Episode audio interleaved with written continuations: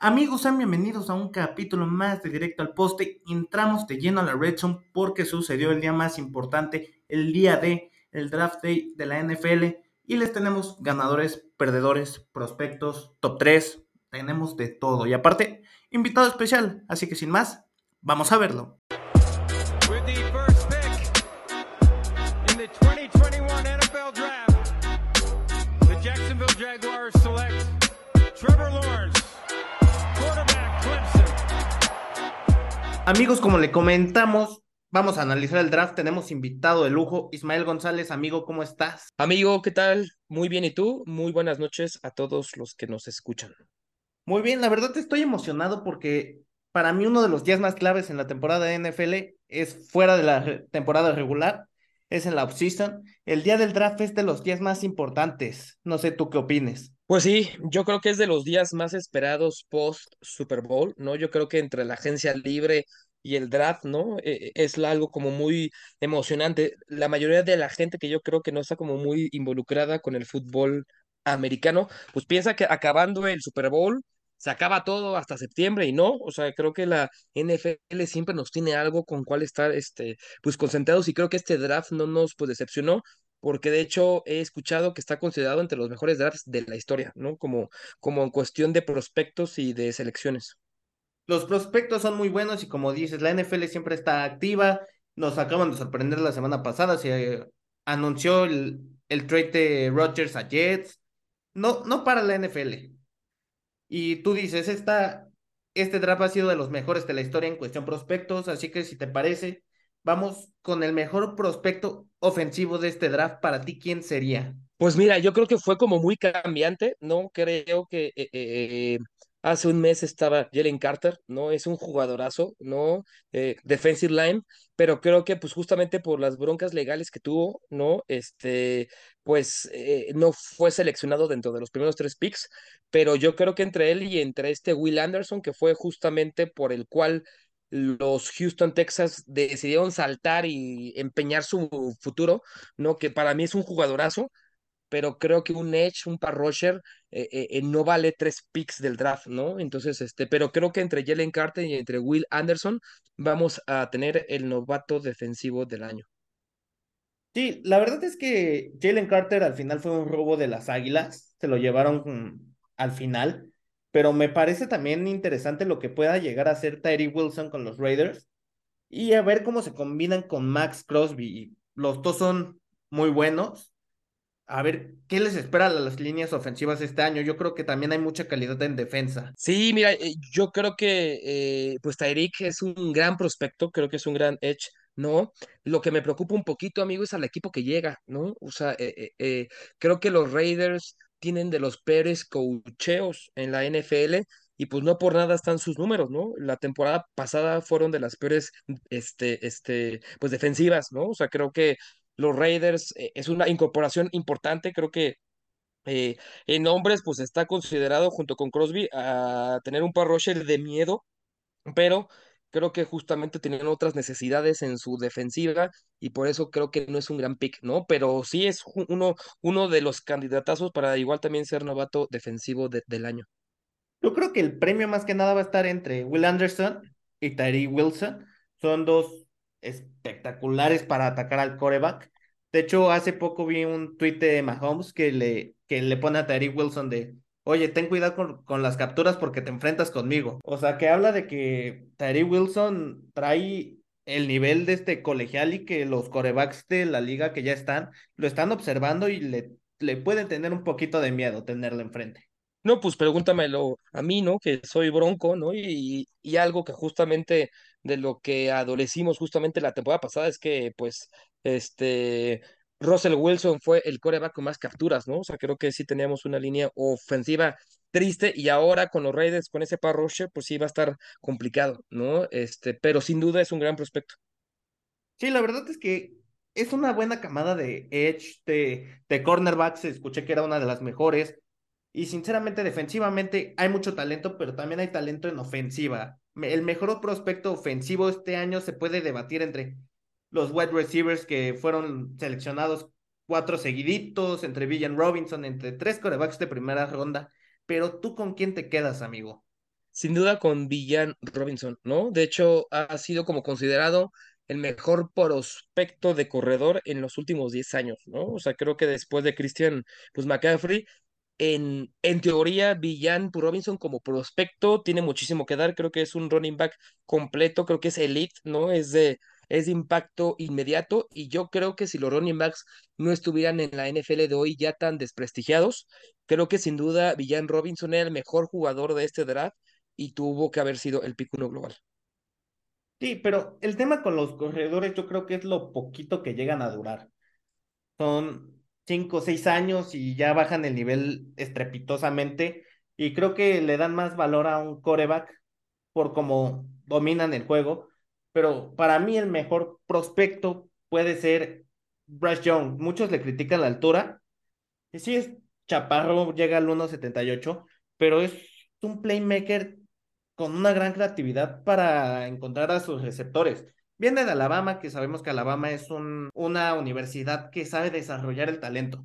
Sí, pero mira, ahí creo que hay do- como dos factores súper importantes, amigo, ¿no? O sea, creo que eh, Bryce Young es un gran prospecto de coreback, creo que es un gran deportista, pero justamente tú dices algo súper importante, Alabama.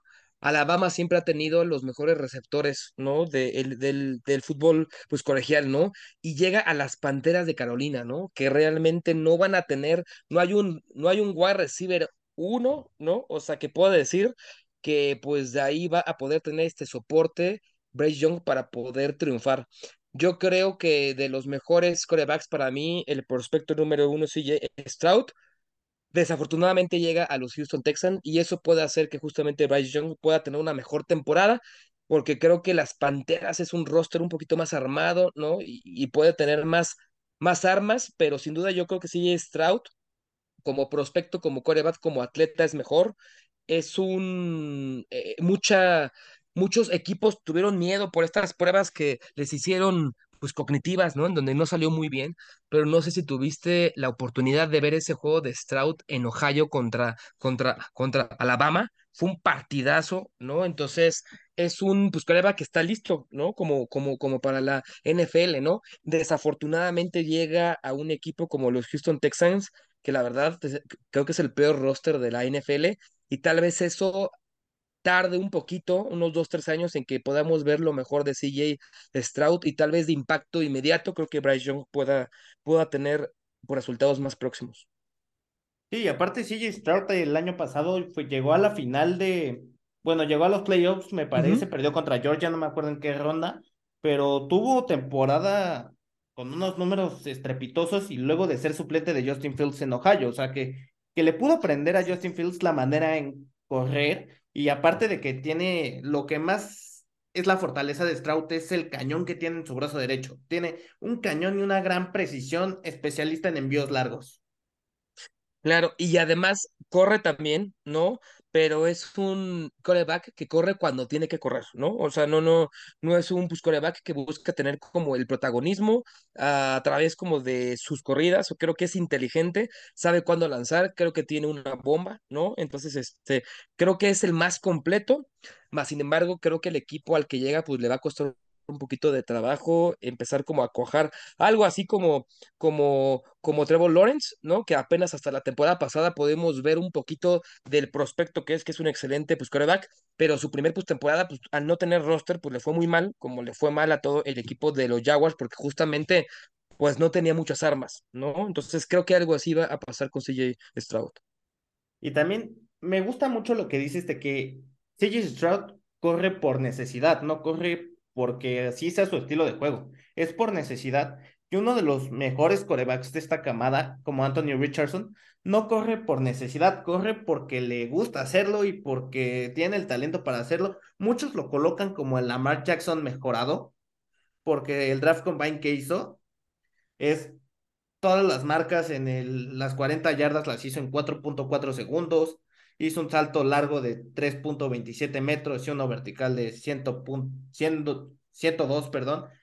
O sea, todo eso te lo marca un wide receiver, o sea, es hasta cierto punto un Lamar Jackson un wide receiver en cuerpo de Lamar Jackson, no, no sé cómo explicarlo, la verdad. Sí, mira, creo que la palabra correcta para definir a, Richardson es, es un atleta, ¿no? O sea, creo que tiene mejor brazo que Lamar y corre mejor que Lamar.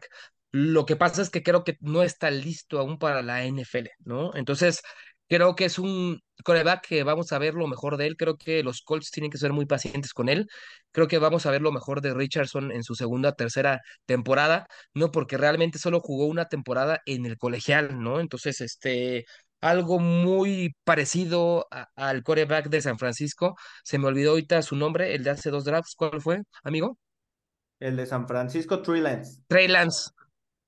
Trey Lance, ¿no? O sea, que, que justamente pues entre la pandemia y entre su lesión solo había jugado solo una temporada en todos los años que estuvo en el, en el fútbol pues colegial, porque una temporada él no la quiso jugar por la pandemia, otras como por lesión, ¿no? Entonces realmente pues lo que ha demostrado en, en estas últimas dos temporadas es que no estaba listo. Más sin embargo, creo que es un prospecto que se le dio toda la presión en un equipo como los Niners de ser el quarterback uno cuando no estaba listo, ¿no? Entonces, creo que Trey Lance puede ser un buen prospecto si se le trabaja. Lo mismo va a pasar con Richardson, ¿no? Que creo que lo importante es que los Colts este, tienen a Garner Minshew, si no me acuerdo que creo que lo seleccionaron en la, en la agencia libre. Entonces creo que puede ser un coreback que pueda hacer la transición. Creo que es un coreback backup muy, muy bueno, ¿no? Que hasta te puede dar una temporada como pues titular en lo que vas preparando justamente a este Richardson y que con el coacheo de Stefan Wright, creo que eh, lo pueden explotar y creo que de los tres pudiera ser el que mejor explote en la NFL. Y entonces, hablando de todo esto, tu mejor prospecto ofensivo es Brian Robinson. Yo me quedaría con Valle, ah, ex- exacto, ¿no? Eh, eh, porque creo que de esos corredores tan completos, tan rápidos, este, receptores también, creo que se dan uno cada cierto tiempo, ¿no? Me preocupa mucho que haya llegado a los Falcons, que es un equipo que le hace falta todo, ¿no? E- Este, creo que se defienden en la, en la, en la pues, defensiva, pero pues ni siquiera hay un, pues, hay un pues, quarterback, ¿no? Entonces, este, creo que por ahí sí puede ser que se lo acaben muy rápido o que lo lesionen. No, me preocupa mucho que haya llegado a los Falcons. Yo lo veía en los Eagles, para mí era el pick cantado de los Eagles en el pick 10. Sí, la verdad es que imagínate a Brian Robinson en esa línea de los Eagles, una completa delicia. Hubiera Sí, sido ilegal. muy ilegal. Si Miles Sanders parecía un corredor bueno, Brian Robinson, que es de los mejores prospectos en los últimos años, brutal. Así es, amigo. Si entonces tu mejor prospecto ofensivo es Brian, Robinson, el mío es Bryce Young, ¿quién sería tu mejor coreback de esta generación? Híjole, esa es una muy buena pregunta, Amaro, pero ¿te refieres en quién me gusta más o quién crees tú que va a tener mejor desempeño en la NFL? Este, empecemos con quién te gusta más y al final hacemos como una breve dinámica para ver qué jugador triunfa, qué jugador fracasa. Va que va. Yo me quedaré con CJ Stroud. O sea, creo que de todos es el, es el quarterback más completo, ¿no? Este, y el que tiene mejor talento, ¿no? Me preocupa mucho que estén en los Houston Te- Texans, ¿no? Pero de prospecto creo que es el mejor de los cuatro que se decían, ¿no? Creo que al final de cuentas hizo justicia. Will Davis para mí iba a ser eh, eh, un, un fraude, ¿no? Que se fuera en el, dentro de los cinco picks porque creo que es un coreback que está muy sobrevalorado y tanto así que se fue hasta la segunda ronda. Si algo le han de haber visto los ojeadores, que yo siento que al final se armó mucho humo eh, con Will Levis. Triste que lo sacaran tantas veces en, en el draft eh, que no lo seleccionan y no lo seleccionan. La verdad, eso estuvo feo. Pero Y pues así más por es su novia, ¿no? Creo que, creo que su novia no se veía a gusto ahí, ¿no? Creo que esperaban mucho que se fuera dentro de los primeros 10 picks, pero creo que fue mucho por esta parte que tú dices que lo estuvieron vendiendo, ¿no? Por ahí yo llegué a escuchar que en Las Vegas, en los casinos, inclusive las apuestas estaban pagando mucho porque consideraban que iba a ser el segundo pick global, ¿no? Entonces, me imagino que pues, Las Vegas y los casinos siempre algo saben ¿no? Y por algo hicieron eso, mucha gente le debió de haber metido lana, ¿no? O sea, porque en, en las apuestas se decía que iba a ser el segundo coreback seleccionado. Inclusive antes que CJ Stroud, ¿no? O sea, justamente por este tema que, que salió de las pruebas este, pues, cognitivas, ¿no? Eh, imagínate cuánta gente le metió el varo y pues lo perdió, ¿no? Porque tanto así que Will Levis se fue en la segunda ronda y además a los Tennessee Titans. Sí, chistoso de que tres corebacks de este draft, tres que eran primera ronda, llegaron a la misma división de la AFC. Se suman a Trevor Lawrence, creo que esa división va a tener batalla para el futuro. La conferencia americana, la verdad, está intratable. Sí, la verdad es que están en otra liga la conferencia americana, sinceramente. Podrían este, armar, ¿no? Así como, como lo han hecho aquí en el fútbol este, americano, como en México. ¿Saben qué? Vamos a hacer otra liga. La liga, la conferencia americana va a ser una liga y la nacional otra, porque pues en la nacional no veo más allá, creo que el camino lo tienen puesto los Eagles y San Francisco, no, y, no veo, no veo grandes contendientes ahí. Sí, es que ahorita con la conferencia americana te puedes armar un Pro Bowl con puros jugadores de la conferencia americana. Así está el nivel. Pero ahí aguas, ¿eh? O sea, yo estoy muy seguro que pueden dar muchas sorpresas los Lions, ¿no? A mí no me sorprendería que Detroit llegara a la final de conferencia. Sí, la verdad es que una buena agencia libre, una buena offseason y te cambia todo el panorama. Por eso mismo, ¿te parece si analizamos tres ganadores, tres perdedores del draft 2023? Me parece perfecto. ¿Quiénes serían tus tres ganadores? Sin duda yo, yo pondría en primer lugar de los ganadores, pondría a las Águilas de Filadelfia.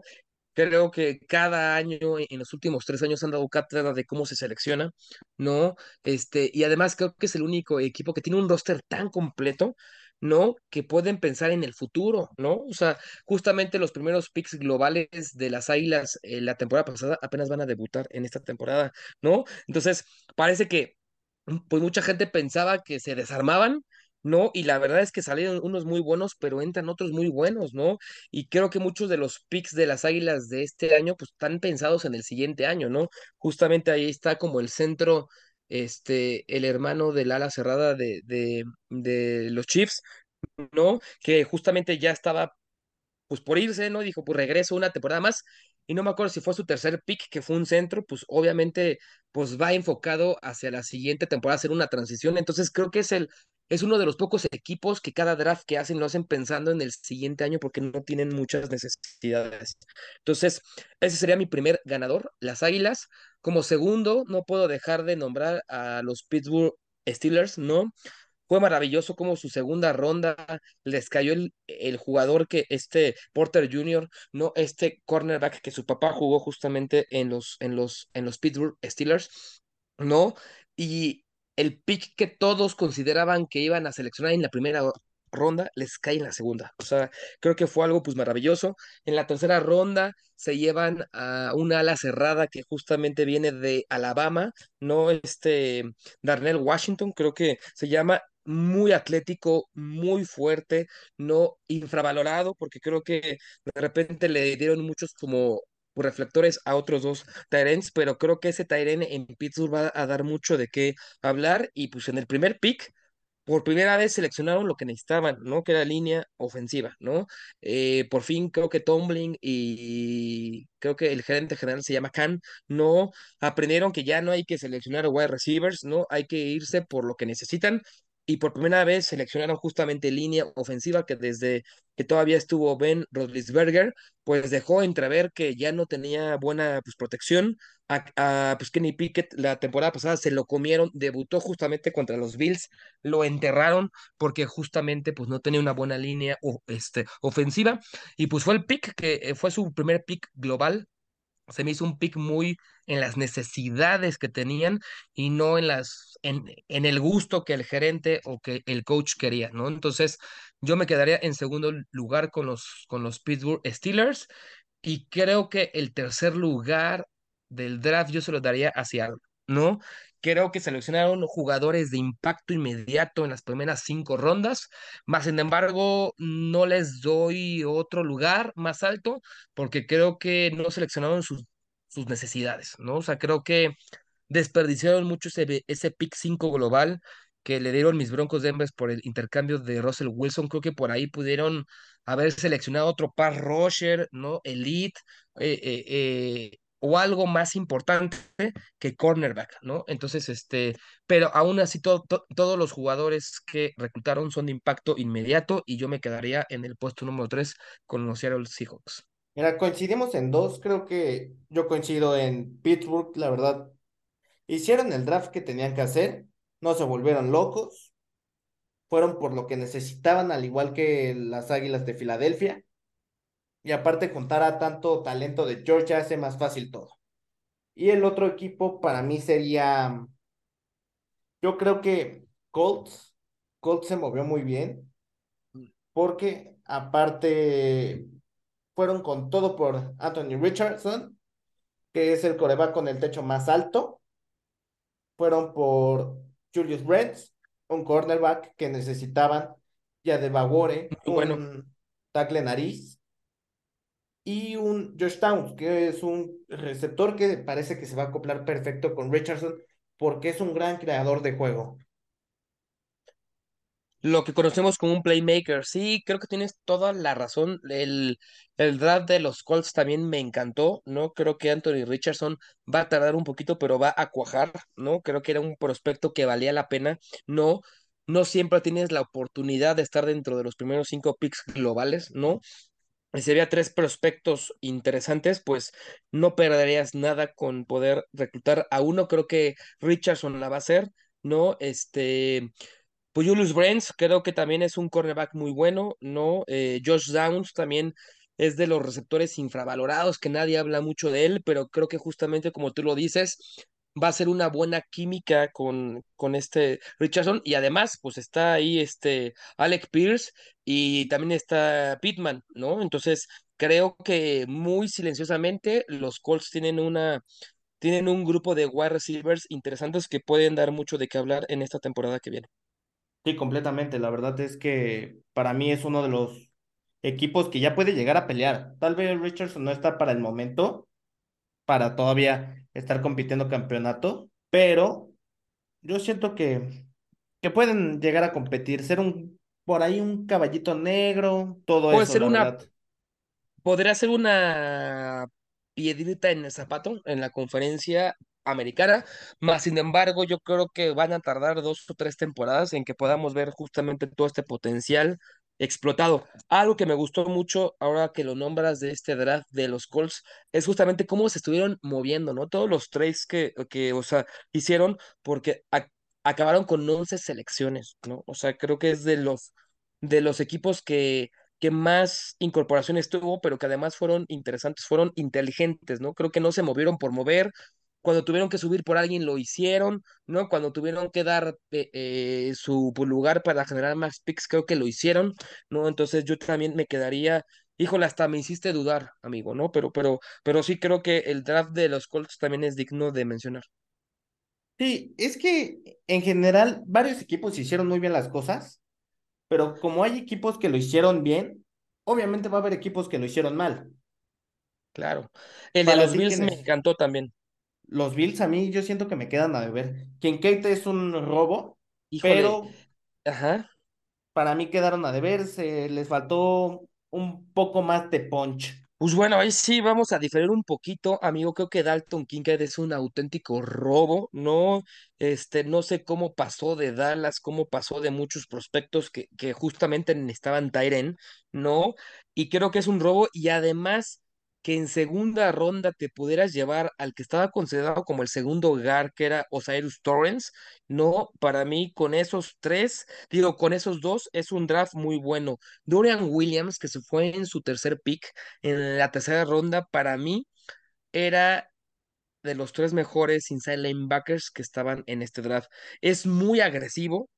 Justamente no me acuerdo el, el linebacker que justamente perdieron los Bills y que, y que se fue a los Chicago Bears, no, pero creo que Dorian Williams es mucho mejor que lo que perdieron, ¿no? Eh, Yo vi muchos pues videos de él y es muy agresivo. No es de estos jugadores disruptivos que, que, que, que a veces dentro de la defensiva tienes que pues tener y se lo robaron también en la, en la pues, tercera ronda, ¿no? Y de ahí en fuera, creo que lo que hicieron pues era rellenar los huecos, ¿no? O sea, porque sí creo que tenían muchos huecos, de repente muchos pensaban que los Bills era un roster muy completo, creo que estaba muy sobrevalorado, ¿no? En cuarta ronda viene Justin Shorter, ¿no? Que es un wide receiver que justamente creo que viene como a, como a compensar la salida de este Isaiah, pues Mackenzie, ¿no? Y de ahí en fuera línea ofensiva y defensa, ¿no? Entonces no lo pondría entre los tres mejores, pero sí creo que el, el draft de los Bills fue importante con tres robos que para... Amigos, hubo un breve corte por, por unos temas de ahí de, de la grabación, pero Isma, me estabas contando de los Bills, me estabas diciendo que para ti sí hicieron un buen draft, para mí no. Pueden, ah, sí, obviamente trajeron a, a Williams y a Torrance, que son para de impacto inmediato, pero no siento que, que sean tan buenos porque el receptor Justin Shorter no es una gran amenaza profunda, los deja muy cortos en la ayuda de receptores, ah, no sé, como que les faltó también ir por un running back a mi gusto. Sí, o sea, de hecho coincido contigo en la parte del running back, pero bueno, creo que por eso llegó Damien Harris. Creo que Damien Harris junto con James Cook, creo que van a ser ahí la cuestión como del running back y pues bueno, sabemos que el principal corredor de ahí es Josh Allen. ¿no? Este, y pues el wide receiver, ¿no? Que, que justamente llega, ¿no? Pues creo que pues justamente no es para, pues como para tener un, un impacto inmediato, ¿no? O sea, creo que justamente este Justin Shorter viene pues para suplir la salida de Isaiah McKenzie, que pues tampoco no era el wide receiver uno, ¿no? Entonces, yo creo que cubren necesidades, ¿no? Lo de Osiris Torrance y, y, y lo de Dinka, ¿no? Este, Kinka, pues perdón, creo que él es el arma que tú decías, ¿no? Porque si es vertical, es explosivo, cubre, ¿no? Entonces creo que ahí lo que optaron fue por darle armas a Josh Allen, ¿no? Y pues tanto así que el segundo pick fue para protegerlo, ¿no? Entonces yo considero que es un buen draft, pero coincido contigo, no lo veo dentro del top 5. No, yo la verdad lo pondría más en zona media. ¿Y quiénes serían los tres peores? Así que dices, qué horrible draft hicieron, ¿no? Nefasto. Híjole, eso es una muy buena pregunta, pero creo que Washington tuvo un pésimo draft, ¿no? Este, creo que no drafteó playmakers, ¿no? Este, no drafteó sus necesidades. Yo esperaba que Washington, eh, eh, y me gusta decirle Washington por- porque eso de Commanders, híjole, todavía no me acostumbro, ¿no? Este, creo era de esos equipos que veía como con como con opciones de brincar por un coreback, no fueron agresivos, creo que están en esta transición de venta y de nuevos dueños y de nuevos presidentes, pero creo que su draft tuvo que impactar con ese cambio y la verdad es que no, su primera selección fue Emmanuel Forbes, que pues sí, sí es un buen cornerback, pero estaba Porter Jr., ¿no? O sea, entonces, si vas a ir por un cornerback, pues te vas por el mejor disponible y lo dejaron ir, ¿no? Entonces, este creo que el draft de los, de los, de los Commanders, este, fue muy malo. Sí, el equipo sin nombre sí cubrieron hasta cierto punto sus necesidades defensivas por ahí, pero al ser un equipo malo, tenías muchas necesidades más que cubrir. Faltó el linebacker, faltó el end, Claro. faltó el coreback. Siguen siendo un equipo malito, la verdad no los van a hacer competir estos jugadores. Sí, claro, y creo que si algo tenían bien los Commanders era justamente su defensiva, ¿no?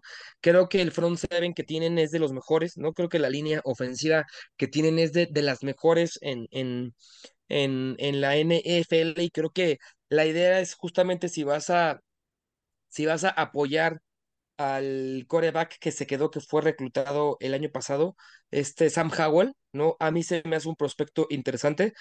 Pues si vas a optar por él, no vas a ir por coreback, llénalo de armas, ¿no? O sea, creo que ahí pudiste haber ido por un wide receiver de impacto, ¿no? Que, que ya tienes a dos buenos, pero hubiera sido por otro, ¿no? Eh, eh, te vas por línea ofensiva como para protegerlo sí seleccionaron a un Gar, pero hasta en la cuarta ronda, ¿no? Entonces, pues no creo que va a ser un playmaker eh, de impacto ya.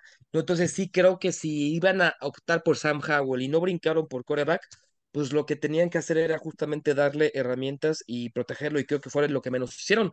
Reforzaron más la defensa, eh, eh, este cornerback en la primera ronda, en la segunda ronda un safety, no E- en la tercera y cuarta, bueno, un centro, no este un guard, pero pues en rondas ya como que no encuentras a mucho potencial, defensive end, offensive linebacker, o sea, creo que se fueron más por la defensa cuando creo que pues era lo que lo rescataba.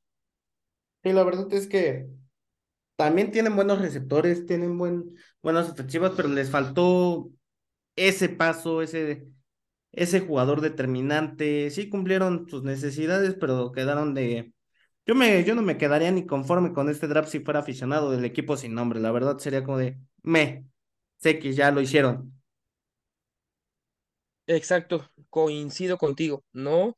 El segundo que también para mí tuvo un draft ahí como pues como medio malo, ¿no? Este, pues por las, por los picks que tenía pues, fueron San Francisco, ¿no? Que, que, que, que bueno, empeñaron todos sus picks tempranos por, por, bueno, tanto todavía debían de, de Trey Lance, creo que ya quedó como saldada, y también los que les quedaban de segunda, tercera, cuarta ronda, pues fueron los que les dieron a las Panteras por Christian McCaffrey, entonces pues les quedaban picks tardíos, ¿no? Este y pues la verdad es que, pues muy como para parchar, ¿no? O sea, creo que San Francisco, pues es un equipo ya completo, pero fueron muy criticados por en su segundo pick, que era tercera ronda, reclutar a un pateador, ¿no? O sea, eso fue muy criticado, ¿no? Por muy bueno que esté, o sea, creo que uno de los coaches tiene mucha afinidad con Michigan, ¿no? Y, y- y el, y el kicker viene de ahí, pero en tercera ronda, o sea, creo que un kicker podrías obtenerlo en rondas tardías, ¿no? Entonces fue muy criticado, ¿no? Este, por reclutar un kicker en su primer pick, no en su segundo pick, ¿no? De, de, de pues, tercera ronda. No creo que pues, habría otros espacios que eran importantes por cubrir, ¿no? Creo que la secundaria a mí de San Francisco, a pesar que muchos hablan de su defensa, creo que la, que la secundaria es flojita. No, creo que algo que hacía a los 49ers una defensiva explosiva, pues era, es su front seven, ¿no? O sea, tanto sus linieros como los defensive end y, y los linebackers, creo que eso es lo que hace que la defensa de San Francisco sea buena, pero creo que en secundaria no dejan mucho que desear, este, y pues la verdad no la reforzaron como, pues como creo que la tendrían que reforzar, ¿no? Entonces, por eso es que no me gustó para nada el draft de los 49ers. Y la verdad, los 49ers para mí hicieron lo que pudieron, porque la verdad no tener picks te limita demasiado. Y yo creo que en estos dos estamos de acuerdo, en lo que es el equipo sin nombre y los 49ers hicieron drafts malitos. Y el último, para mí, el que peor draft hizo después del pedazo de draft que se aventaron el año pasado son los Jets. No sé tú qué opines. Me, me lo ganaste, amigo. Justamente el, el segundo son los Jets, y más por lo que tenían, ¿no? Creo que ya era muy sabido, y, y creo que en este intercambio con Rogers, la verdad es que le ganaron, ¿no? O sea, porque solo repartieron picks de primera ronda, ¿no? Este, dan una segunda ronda, y hay, y hay una condicional para, para, para el siguiente año, ¿no? O sea, creo que Rogers, si no juega el 60% de los partidos, pues este, solo van a dar una una segunda ronda y si los juega todos, pues sí, darían un pick de primera ronda, ¿no? Y yo me, híjole, yo me esperaba otros picks. Eh, seleccionan a Will McDonald cuarto, ¿no? Que pues es un buen outside, outside linebacker, pero híjole, había otros prospectos, ¿no? O sea, justamente era mucho mejor el que se llevan las Águilas, ¿no? En su, en su segundo pick, ¿no? Que fue justamente este Nolan Smith. Nolan Smith a mí se me hace un outside linebacker muy bueno. De hecho, en muchas, eh, en muchos borders, o sea, estaba como en, en los primeros 10 picks. Por eso es que justamente se habla que fue un robo que, que, que, que lo pudieran agarrar en el pick 31, ¿no? Entonces creo que los Jets tenían en su pick pues muchas otras opciones, ¿no? Y pues creo que hicieron todo lo que se tiene que hacer para hacer enojar a Aaron Rodgers, ¿no? Y que justamente fue al revés, ¿no? Ahora que se va a Green Bay, selecciona armas, ¿no? Como, como para Jordan Love, ¿no? Y, y, pues lo que seleccionó los Jets, híjole, no, yo hubiera reforzado la línea ofensiva, que creo que es buena, pero le hubiera dado más protección a tu coreback veterano, o sea, si quieres que te rinda dos, tres temporadas y darle más armas, ¿no? Porque aunque Garrett Wilson es muy buen wide receiver, ¿no? Este, pues llegaron todos los amigos de, de Rogers que estaban en, en justamente en Green Bay, que para mí ninguno es bueno, ¿eh? Ni, ni Lazard, ni, ni el, no me acuerdo los otros dos, ¿no? Pero, pero híjole, yo le hubiera dado más armas, ¿no? Inclusive a un running back estelar, ¿no? Para ahí hacer una, una buena pareja con Brice Hall. Y la verdad es que la selección de Will McDonald, la verdad es que se me hace pésima. Sí, la verdad es que los Jets tenían todo para, para crear un buen proyecto, ahora sí con un coreback ya bien definido, porque el draft 2022 de los Jets con Sauce Gardner, Garrett Wilson, Brice Hall, es espectacular, uno de los mejores drafts de, los de mejores. la última de la última década, yo lo pondré así, por el talento de que los tiene. mejores, sin duda. Y este pues quedó mucho que desear, ¿no? Eh, eh, también en tu segundo pick te llevas a un centro, Joe Tipman, que estaba prospectado en tercera ronda, ¿no? Entonces también creo que ahí perdiste la oportunidad de tener otro jugador de impacto más fuerte y en otra necesidad, ¿no? Este, y después sí viene como apoyo en línea ofensiva en su cuarta ronda, ¿no? E- e- Este, pero sí creo que no me gustó nada, o sea, no, es más, no te podría decir que ninguno de los de los picks que hicieron los Jets, ninguno me gustó. No, la verdad es que sí son picks malos. Y ya para cerrar el episodio, vamos a hacer esa dinámica. Te voy a decir 15 jugadores, sin pensar, triunfan, fracasan en la NFL. ¿Te late, amigo? Me late. A ver, empecemos con el, obviamente con el pick número uno. Bryce Young, fracasa, triunfa. Para mí va a ser un fracaso. CJ Stroud, Híjole, ese es bien difícil, pero para mí le va a costar, pero sí va a tener éxito, sí va a tener un lugar en la NFL. Will Anderson, Éxito. Anthony Richardson, Éxito también, pero en su segunda, tercera temporada vamos a poder estar viendo lo mejor de él. Brian Robinson, Éxito. Tamir Gibbs, Jamir Gibbs, híjole, totalmente un éxito. Inclusive hasta siento que, que por el equipo al que llega puede tener un impacto inmediato y puede empezar a dar resultados y a brillar más que inclusive Villan Robinson, que llega como a Atlanta. Creo que la ofensiva de los Lions va a explotar con Jamir Gibbs y pues de hecho él era considerado el mejor running back receptor, ¿no? Entonces creo que pues, los Lions se, se llevaron una, una arma más y creo que él va a ser un éxito. Y más porque ya no está de Andrew Swift. yo creo, yo creo lo mismo. La verdad me sorprendió en un principio, pero después investigando el robo total de los Leones. Y se fueron, y se fueron los dos, se fue tanto, tanto, tanto Swift como Jamal Williams. Llega Montgomery, pero la verdad a mí Montgomery no me ha gustado, ¿no? Y además es pues, de papel, ¿no? Entonces sí creo que ahí Jamal Gibbs se puede comer toda la ofensiva en running back y puede ser hasta inclusive eh, eh, dentro de los candidatos como novato ofensivo del año. Sí, la verdad es que tiene mucho talento. Y vamos a seguir con receptores. Jackson Smith en Jigba. Híjole, esa es muy buena. eh, es muy difícil evaluar a este wide receiver porque justamente la última temporada se la perdió.